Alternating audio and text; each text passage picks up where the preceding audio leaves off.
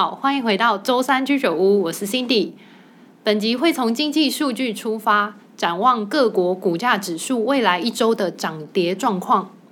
最后还会带来科技巨头的财报分析。那我们就先从上周重要的经济数据出发吧。上周，美国公布了第三季国内生产毛额 GDP。GDP 代表了经济体里面消费和服务最终产品总价值。美国第三季的 GDP 年增率回升到了百分之二点六，高于预期的二点三。终结前面两季啊都是负成长的技术性衰退情况，主要就是受惠于贸易逆差的缩小，也就是出口增加。这一部分还蛮令人意外的。因为美元呢，其实是一直走在升值的这个路径当中，出口值居然能够不畏惧美元升值而逆势创高。这边补充一下，货币升值不利出口的这个说法哦。以美元升值的情况为例，卖给其他国家的产品，对其他国家的消费者来说，美国的产品就变贵了嘛。那因为呢，这些其他国家的消费者，他们要付出更多的本国货币来购买，那通常就会降低其他国家的购买意愿。但是本季却看到美国的出口逆势上升，可见得本季的出口呢是真的非常的强劲哦。另外还有观察到服务类的消费增加，商品类消费减少的现象。显示在疫情之后啊，服务类的行业持续在复苏当中。另一个让本季 GDP 成长的动能呢，是来自于政府支出的增加，主要是增加了军费开支。至于下滑的部分呢，主要是由房地产所带动的。我们也在上一集有分享几个和房地产相关的重要数据。都可以看出，无论是建商或者是消费者，对房地产的供给还有需求都同步在减缓当中。但是目前呢、尚未看到企业降低资本支出，也就是对于一些设备或是投资缩手的情况。所以预计呢，对美国的失业率影响还是有限的。距离联准会想要看到的升息打击失业率，仍然有一段距离。另外一个上周值得关注的经济数据是美国的 PCE 个人消费支出物价指数。这个数据啊，之所以很重要，是因为它是联准会决定升息的一个重要参考指标。和 CPI 相比啊，它的房地产的占比是比较低的，所以更能够反映真实的通膨情况。九月份的最新数据呢，显示它的年增率在百分之六点二，和上个月是持平的，不过是低于预期的六点三，已经连续三个月都在放缓当中。扣除掉食品和能源价格的核心 PCE 年增虽然略低于预期。但是相较上个月的数值呢，是有进一步的上升，所以预计本周联准会的升息幅度应该是三码，没有什么问题了。上周公布的重要数据 GDP 还有 PCE 这两个数据呢，都是本月去公布上个月或甚至是上季的数据哦，相对来说是一个比较落后的指标，无法及时反映联准会升息所带来的效果。未来我们应该要更持续去关注一些比较前瞻性的指标，像是上周的房地产数据啊，或者是本周即将要公布的生产者物价指数 PMI，都是我们可以多加留意的领先指标，它更具有预测未来的效果。另外，本周将有澳洲央行还有美国联准会的利率决策会议，对股价指数的表现会有非常重大的影响。十月份，澳洲央行意外只升息一码，本次会议呢，预计会加大升息幅度来对抗居高不下的通膨。ACY 独家股价预测模型维持澳洲股指看涨的讯号。联准会本次升息三码，将利率提升到百分之四的几率已经高达了八成以上，市场也已经反映的差不多了。所以预期呢，如果是升息三码，加上联准会主席鲍威尔是一个比较偏鸽派的发言的话，或者更极端一点，如果联准会只升息两码，都会给美股大盘带来上涨的催化剂。如果有任何意外，让联准会升息了四码，或者是虽然只升息三码，但是鲍威尔的态度和发言非常鹰派，也会造成美股大盘剧烈震荡。S M P 五百目前已经突破了三千九百点，形成双底的形态，并且突破颈线向上的动能很强劲。但唯一的风险就是要小心本周联准会的鹰派发言造成市场震荡。所以，我们本周的独家股价预测模型呢，虽然维持美股大盘 S M P 五百看空，但还是提醒各位投资人务必做好。部位的风险控管，慎防遇到大盘回调的情况。接着要来看到科技巨头的财报，因为上周有很多科技巨头，像苹果、微软、谷歌、亚马逊，还有原名脸书的 Meta 最新的财报。在五份财报当中，苹果算是表现最好的，微软有击败原先的预期，谷歌的云服务也有强劲的增长。至于亚马逊还有 Meta 都是属于财报表现比较弱势的，尤其是 Meta 更是在财报公布之后市值蒸发了四分之一。到底发生了什么事？我们就来详细的看看吧。首先要从苹果的财报说起，算是这五份财报当中的优等生，不论是它的营收或是净利都保持稳定的成长。苹果的营收主要分成硬体的收入，还有软体的收入。其中硬体呢，就是智慧型手机 iPhone，还有平板 iPad，以及笔记型电脑 Mac，还有穿戴式装置，比如它的手表。另外，在软体的部分呢，像是苹果其实是有推出游戏，还有音乐跟串流影音等等服务，也包含了广告收入。硬体收入啊，在本季回升最多，主要是来自于 Mac 电脑的营收成长了百分之二十五，因为供应链问题的缓解，还有新产品的推出带动了买气。不过，平板 iPad 的营收却相较去年同期减少了百分之十三。而市场最关注的 iPhone 营收确实不如预期，但相对的，在整体消费性电子需求都疲软之下，iPhone 的收入能有这样子的表现，已经算是相当不错了。不过，新机 iPhone 十四才推出不到十天，就遇到了第三季财报截止的日期，所以如果需要去观察到新机推出之后是否挹注苹果的营收，就还需要等到第四季的财报数据才能够做进一步的确认。服务业务的部分啊，苹果在前几季。服务业务的这个成长都是最快速的，不过在本季却是成长放缓最多的项目。这个部分呢，可能也是让市场的投资人最失望的，因为照理来说，这种服务项目不需要实体的设备，成本应该是最低的，所以投资人就是预期它可以创造更好的获利。那作为回应呢，未来苹果会调涨服务的价格，像是音乐啊、串流影音这些项目呢，他们都已经提出了涨价的计划。以区域来区分苹果的营收的话，本季只有日本的营收是衰退的，那其他国家都有上升的趋势，成长速度最快的呢，就是日本以外的亚洲市场。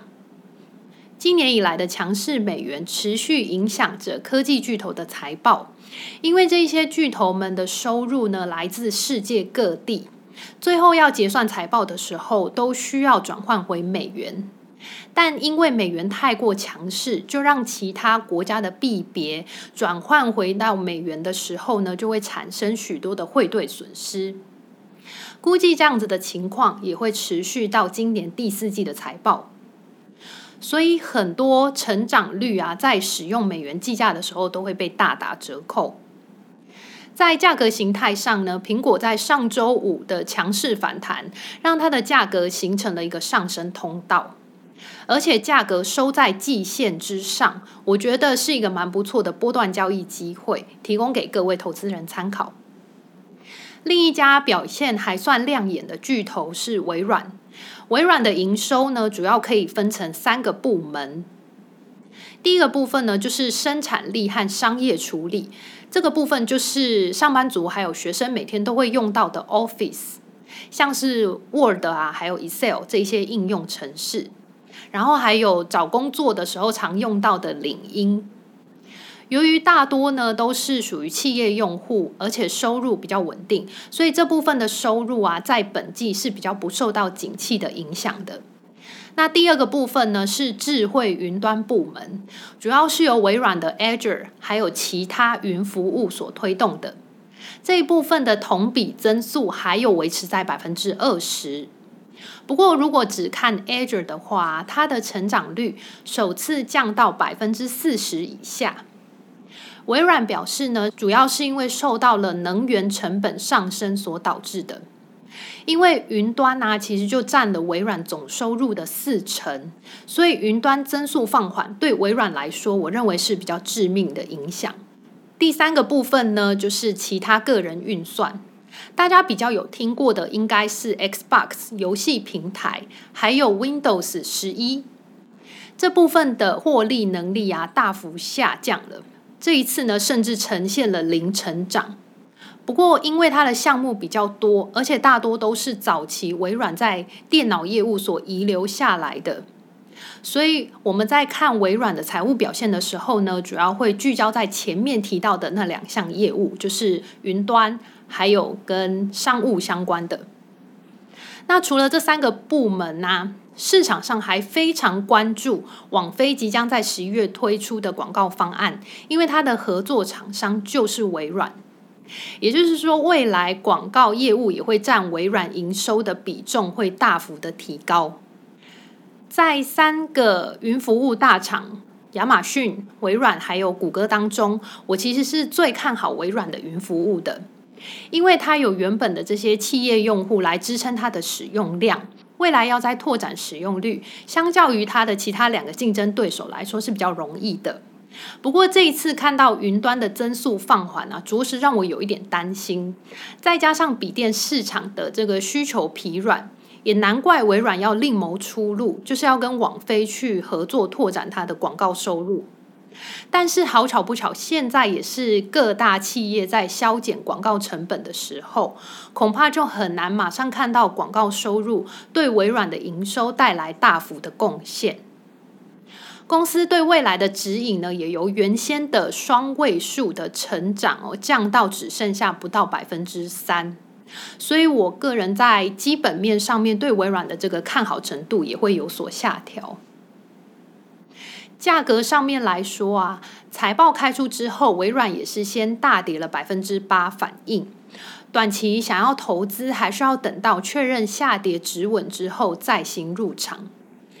观察到近期的价格在月线，还有斐波那契回调二十三点六的关键压力位置。以基本面来说啊，公司产品是比较不受到景气好坏影响的，因为它大多都是一些企业用户。但是短线上还是需要等到股价站稳月线，提供更好的支撑以后，才是比较好的进场机会。第三家想要详细介绍的科技巨头是谷歌。谷歌本季的营收还有净利都不如市场原先的预期，营收成长率大幅放缓，营业利润率下滑到只剩下百分之二十五，对比以往啊，它都有百分之三十以上的水准。每股盈余则是年减百分之二十四，只剩下一点零六。细部来拆解一下谷歌的业务哦，主要可以分为三个部门，分别是搜寻引擎和 YouTube 的广告业务，以及云端运算的业务。另外还有一部分呢，是正在发展当中的一些新项目。那其中有八成的收入啊，都是由广告业务所贡献而来的。那我们首先就来看到广告收入的部分哦。本次衰退呢，主要就是由于搜寻引擎还有 YouTube 广告业务的营收持续下滑。作为回应啊，未来 YouTube 它会更着重在短影音的发展，迎战它最强的对手抖音，借此来挽救衰退的广告收入。我自己的观察会觉得，最近 YouTube 推的广告素质似乎不如以往，就很有可能就是因为受到了景气逆风，所以造成企业缩减广告支出，所以 YouTube 只好推一些以前可能比较不会放的广告，来挽救它低迷的营收。那第二个部分呢，是谷歌的云服务。相较于微软的成长趋缓啊，其实谷歌的云服务算是表现很亮眼的哦，有百分之三十八的年成长率，维持住以往的高成长水准。不过，因为云服务啊，其实占谷歌的总营收只有不到百分之十，云端的业务也还没有能够实现获利，还是处于一个亏损的状态。不过，值得庆幸的是，本季度的亏损幅度是有在缩小当中的。最后一块业务呢，是谷歌在发展的一些新项目，包含自驾车 Waymo 这一部分的占比很小，而且目前呢都是处于亏损的状态。所以在分析谷歌财报的时候呢，主要还是以广告收入为核心。谷歌近期采取了缩减支出、暂缓招聘来降低它的成本。但他也表示了，云端还有数据中心的支出仍然会持续。长期发展上呢，我还是对谷歌还是偏乐观的态度。目前它的远期市盈率大约有十八倍，低于过去五年的平均水准，所以相对来说是比较便宜的。而且谷歌明年的成长率啊，预估至少还可以有百分之十五。相比来说，目前的这个股价并不算昂贵哦。那在价格表现上啊，谷歌财报公布当天，股价就下跌了将近百分之十。其实价格形态跟微软的这个表现是有点像的，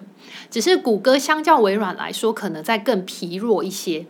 因为目前的价格距离月线啊，还是有一段距离的，短期来说还不是布局谷歌的好时机。至少要先等到下跌看到止稳迹象，然后站稳月线之后，才是一个进场布局的好时点。以上三家科技巨头啊，是我觉得财报表现还算不错，而且股价也还有波段的交易机会。那另外两家科技巨头亚马逊还有脸书 Meta 的情况就比较不乐观。亚马逊今年呢就推出了两次的会员日，但依然无法提升它的营收。营收主力电子商务还有云服务都面临了很大的挑战，加上今年第四季的收入指引不如预期，而且非必需消费啊又是景气逆风之下消费者第一个会缩手的项目，都让这几天亚马逊的股价表现非常的惨烈。市值已经快要跌破一兆美元了。不过，亚马逊再惨也还没有 Meta 惨。Meta 的财报开出之后，股价直接下跌了百分之二十五，也就是跌掉了四分之一的市值。因为 Meta 也是靠广告业务来维生的，这部分当然是很不如预期的啊。那另外还有 Meta 的元宇宙业务啊，也持续在烧钱，拖累它的营收。今年以来呢，在元宇宙的这一些累计亏损已经达到了将近一百亿美元，也是投资人不买账的原因。财报季即将进入尾声了，本周值得关注的财报公司呢是超微半导体 AMD，还有支付巨头 PayPal 跟 Square。这周盘势表现啊，主要还是会受到联准会利率决策会议主导。财报可以提供公司基本面的支撑，但短期的股价走势呢，还是会受到市场情绪的影响。大家要特别留意周四变盘的风险。祝各位本周投资顺利。以上就是本周的节目内容。喜欢我们的内容，请务必按赞、订阅、分享和开启小铃铛哦。我们下周见了，拜拜。